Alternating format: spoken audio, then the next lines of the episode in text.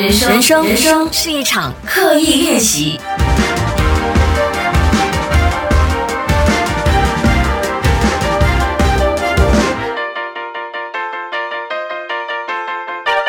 人生是一场刻意练习。你好，我是心仪，MCO 愉快。嗯，前两天我在我的就是工作室装修啊，这装修可能你在社交媒体都听我说了很久，好几个月。可是就是因为现在那个疫情的情况真的是非常的不稳定，所以我的计划也真的一直在耽搁。嗯，前两天我们 MCO 开始之前，我就去了最后一趟那个装修的工地，然后当大家要离开的时候，就跟大家讲了一声 MCO 愉快，然后大家都 呃苦笑了一番。就觉得说啊，又来了，不知道你的 MCO 过得怎么样呢？今天是 MCO 的第二天。那国外的朋友跟大家讲一下呢，MCO 呢就是马来西亚的 Movement Control Order 的简写。在这两个星期，finger cross 啊，不会超过两个星期啊。这两个星期呢，马来西亚人民都是有条件的行动啊。我们无论是出门还是做什么，都必须要有一些条规要遵守，就是为了呃要改善疫情的情况，所以我们必须要就是大家都留在家，希望可以阻断那个传染链。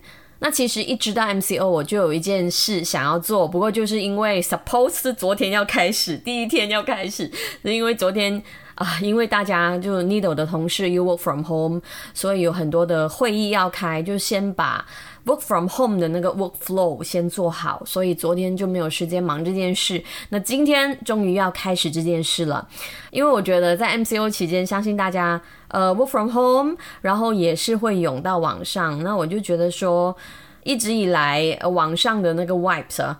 嗯，都是让我觉得大家可以再做好一点，再做好一点，再贡献一些什么。希望每个人的想法都可以是正面的。比如说，今天我在脸书就看到一个被疯传的数据，我不知道大家有没有看到，反正就是一连串的日期。跟多少个感染人数这样子做一个并列，从三月十八号开始，我们有一百一十七个 cases，就是疫情的案例啊，感染人数，然后一直到今天有多少个 case？不过关键就是这个 post，这个 Facebook post 要强调的就是，呃，在九月二十六号的时候，因为沙巴州选之后，我们的疫情指数就一直没有办法按下去。其实这个 po 文主要的就是讲，你看。就是这些政客害的，当然我也认同的，就是关于这个疫情的扩散，是真的是有某部分人做的不好。不过这个事情已经发生了，如果你说我们是因为人为而导致疫情扩散的话，那我们有没有办法因为人为也把这个疫情控制住，而且是每个人都贡献一点力量？我相信这个力量一定不是。在网络上骂人，或者是在网络上追究责任，就是我们说不定很多人都知道责任在谁的身上，只是继续在燃烧这些愤怒的感受，似乎对现在这个疫情没有太大的帮助。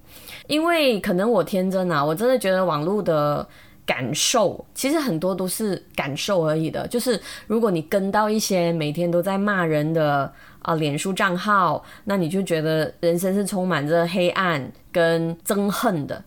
那如果你是 follow 一些正向的内容，那你每天就可以因为这些正向而让你的人生比较充满希望一点。这也是我做 Needle 的原因呢。Needle 其实就是我在去年的时候开的一间网红营销公司啊，大家要找网红可以来找我们家。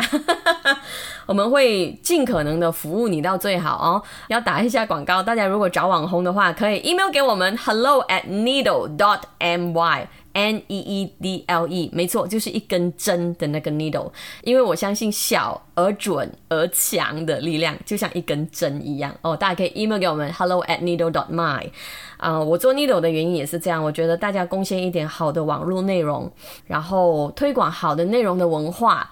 因为我觉得说，我们社会真的要依赖这个网络相当久的一段时间，所以每个人都有责任这么做。那希望通过我的小小的企业，也可以让很多正向的内容来到我们这里，然后也可以因为这样而让你的品牌做到很好的营销。OK，广告打完了。那个不是重点。哎呀，前面聊了很多废话。OK，我要我要讲的是，其实我想做的就是在 MCO 这十四天里头，我希望可以贡献一些好的内容给大家。连续十四天，请大家督促我。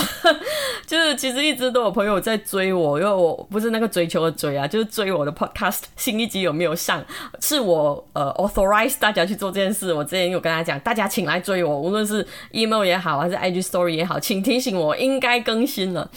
那一不做就不做啊，一做我就打算做十四天，没错，这十四天在各大的这个我的 podcast 的平台，包括我的网站 Sherylly dot my，呃 Spotify，还有 Apple Podcast、Google Podcast 都可以连续十四天听到这个内容。那我到底要做些什么呢？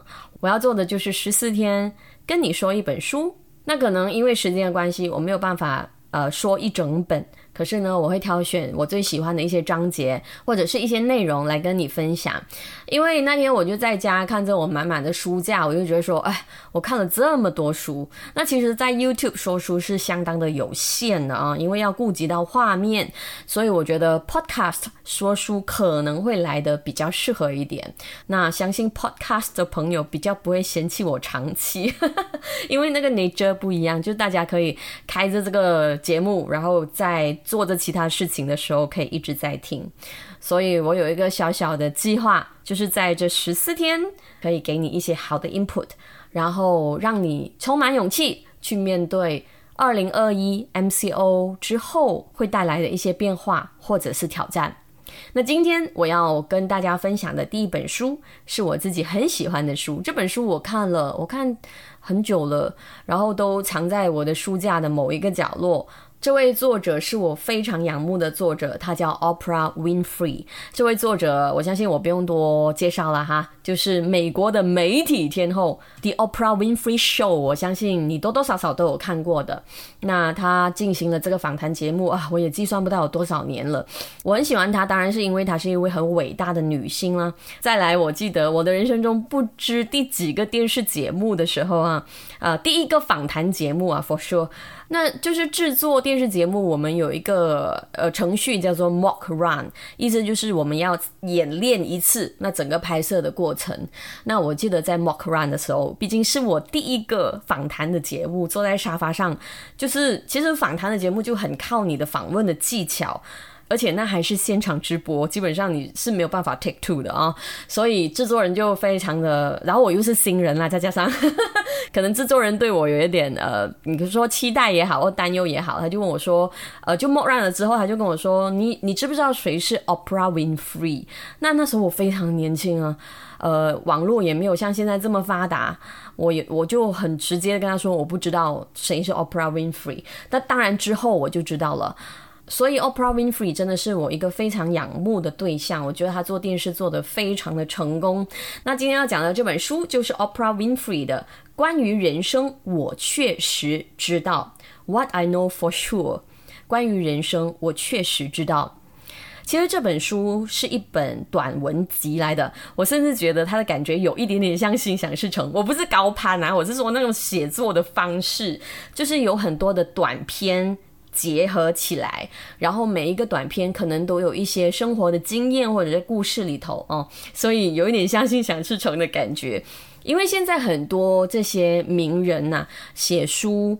当然，他不是 life coach 啦，就是一般上会选择一个比较有组织性的方法去写，就是比较有方法论，或者是很强调技巧的方法去写书。可是 Opera 的这本书呢，就是相对你可以说比较散一点，就是比较没有那么有组织，可是非常好看、非常容易读的书。建议大家如果想要看书，那这本是一本很好的选择，因为非常好消化。那这本书呢，有几个关键字眼，Opera 都呃持续在使用，那包括奇迹，包括感激和包括爱。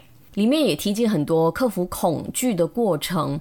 那其实我在看这本书的时候，可能我对 Opera 的背景不是太熟悉，因为就这样子的嘛。你喜欢那个人，你是喜欢他的工作，可能你对他的真实人生不太了解。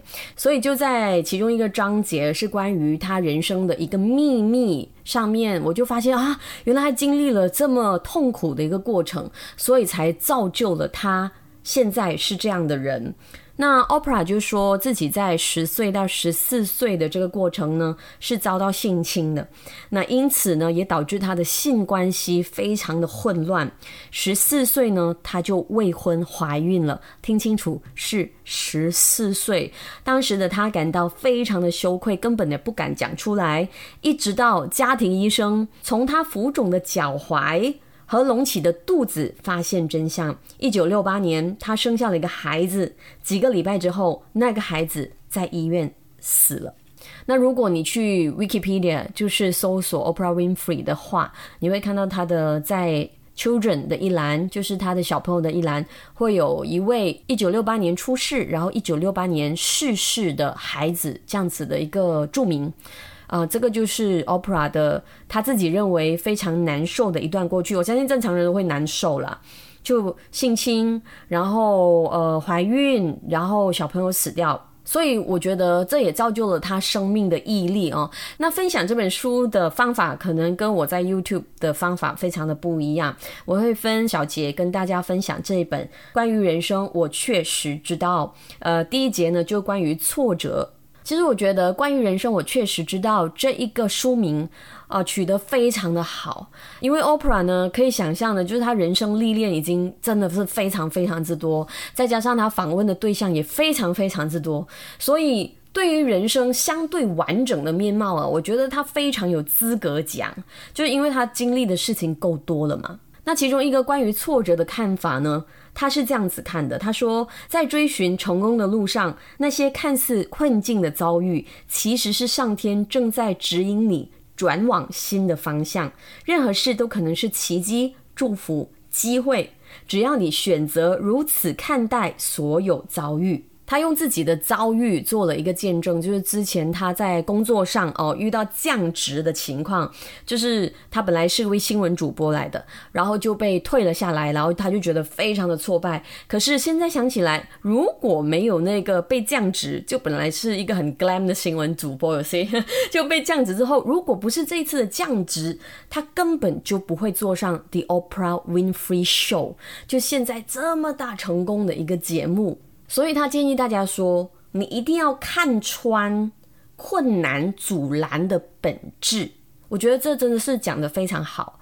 就像现在，我觉得每个人待在家或者是做生意的朋友，一定会觉得这个过程实在太难熬了，或者是失业的朋友真的是太辛苦。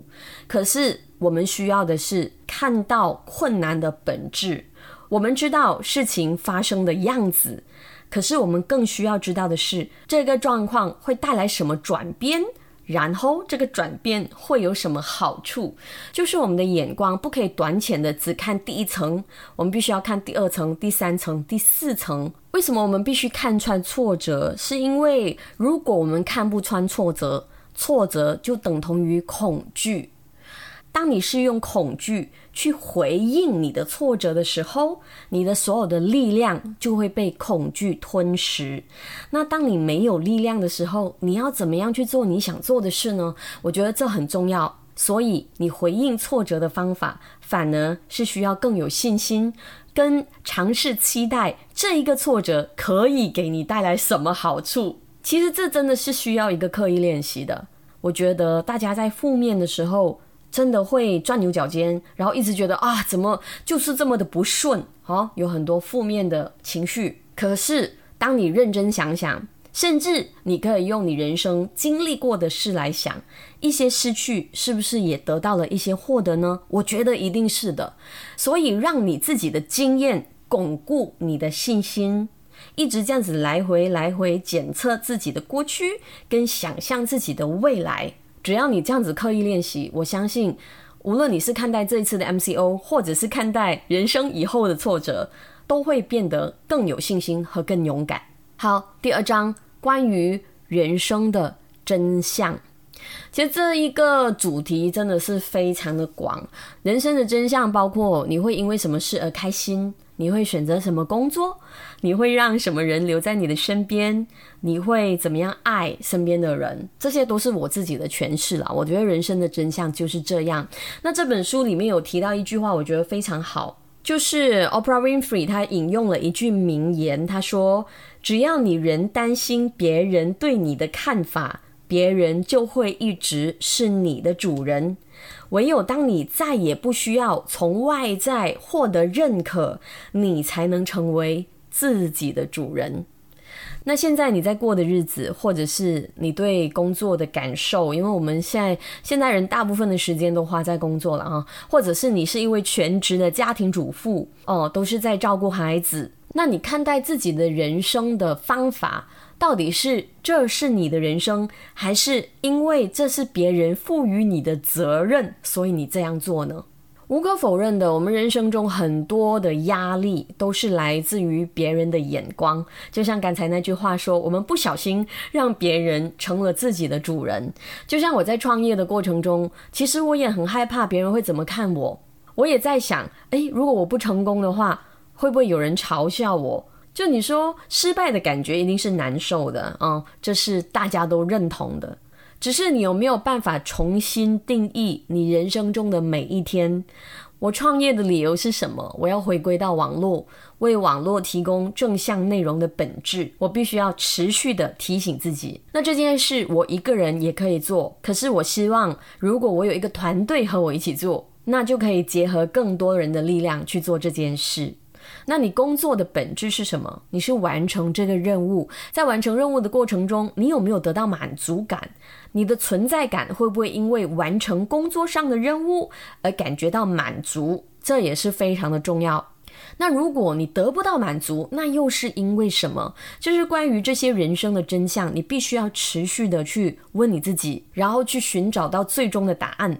不过要讲的就是这个答案很可能你经常会忘记的，你又会变成呃别人又做了你的主人，然后又回归到别人的眼光。所以真的必须要持续的提醒自己，你做这件事本来的目的是什么？你享受的原因是什么？你的使命是什么？这样子，你才会走得越来越有力量，而不是越来越懦弱。第三章就是关于感恩啊，Opera 也在这本书非常频密的。说到关于怎么样感激现在自己拥有的日子的过程，那 Opera 以前是非常的穷的啊，你可以想象黑人女孩，然后会被性侵，甚至怀孕的那个成长的过程，可想而知。所以我觉得也因为如此，现在即使她有多么的成功，她还是会把小事看成是一个非常大的恩典。而他自己也持续做这个感恩日志，基本上就是每天记录下来你感谢的事情。比如说，我可以说今天我很感恩我有这一支麦克风，然后可以通过这个麦克风来说故事给你听。那你也可以很感恩自己花了这么长的时间来听我说这些故事。你甚至可以很感恩你有一个枕头可以让你晚上睡得安好。你也可以感恩你的晚餐，你不至于饿肚子。就算是生活有多么的艰难，甚至 Opera 也有提到说，我们很多时候都忘记了，其实每一次呼吸都那么值得感激，甚至是一种奇迹。就大家可以尝试，现在花个几秒钟，把你的手放在你的胸口，持续的呼吸，感受你的胸前的起伏，然后感觉自己的存在多么的美好。让自己的心情平静，我觉得这个疫情真的要学会怎么样往自己的内心去寻找平静的感觉。希望我们都可以感谢每一次真实的呼吸。好，那在这十四天的说书，如果我遇到合适的文章，我也希望就是因为 podcast 的关系，大家可以用听的嘛啊，我可以读一些章节给大家听，就希望大家更可以感受作者的文字。那我先读这一篇，叫做《勇敢做梦，努力圆梦》。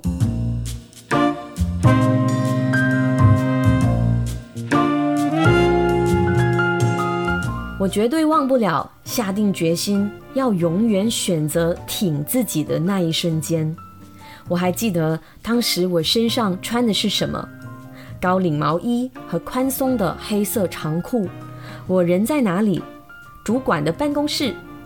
当时坐的椅子的外观和坐起来的感觉，当时我的主管，也就是我工作的电视台的总经理，正对我说：“你在芝加哥不可能成功，你现在踏进的是地雷区，而你甚至看不见地雷在哪里。你这是让你的事业自绝生路。他用尽一切的手段想利诱我留下来，更多钱、公司配车、新公寓，最后还恐吓我说：“你一定会失败。”当时我不知道他说的对不对，也没有成功的自信。但是不知怎么样的，起身离开之前，我鼓足了勇气对他说：“你说的对，或许我不会成功，或许我正踏进地雷区，但如果这些都没要了我的命，至少我会持续成长。”那一瞬间，我选择了快乐。而后，快乐每一天都陪在我身边，因为我下定决心不再恐惧，往前迈进。留在巴尔的摩对我来说是安全的选择，但是坐在主管办公室的那时，我心里非常清楚，如果我让他说服我，那将会是一辈子影响我对自己的感觉。我会老是想，要是我走了，未来会如何？就那么一个抉择。改变了我人生的轨道。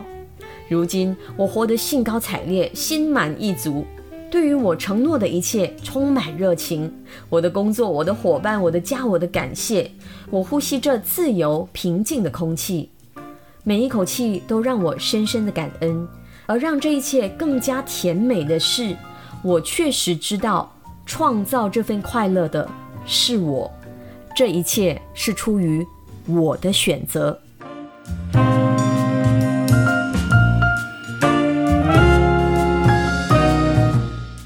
不知道为什么，我觉得这一段有特别像当初我离开电台的时候。不过我的主管没有跟我说我一定会失败了，我就觉得，当你在做这人生一个重要的决定，然后你觉得你不想再妥协的时候，大概就是你人生。要接受一个很大的改变的时候，当然改变其实是痛苦的，其实是累的。只是我也深深的相信，只要你面向阳光，改变也一定会是好的。我总是觉得人生来就这一趟哦，嗯，我们不知道我们会活多久啊，我们正在往死的方向去。就如果我们就只是来这一趟的话，那其实多做一些事也很好啊。嗯，所有的钱呐，所有的物质啊，都是生不带来，死不带去的。其实不用抓着这么多钱，然后需要这么多的附属品度日。嗯，这是我相信的。好，这一集好像有点长，是吗？希望大家可以给我 feedback。关于这十四天的说书听书，你有什么想要跟我分享的？无论是 email 我到 hello at sheryllee dot my，或者是 IG story 我，你可以用 Spotify 来分享，就是 share IG stories 来跟我讲你的感受，或者是任何的方法让我知道你的想法。人生是一场刻意练习，谢谢你今天花了这些时间对你的人生进行了建设。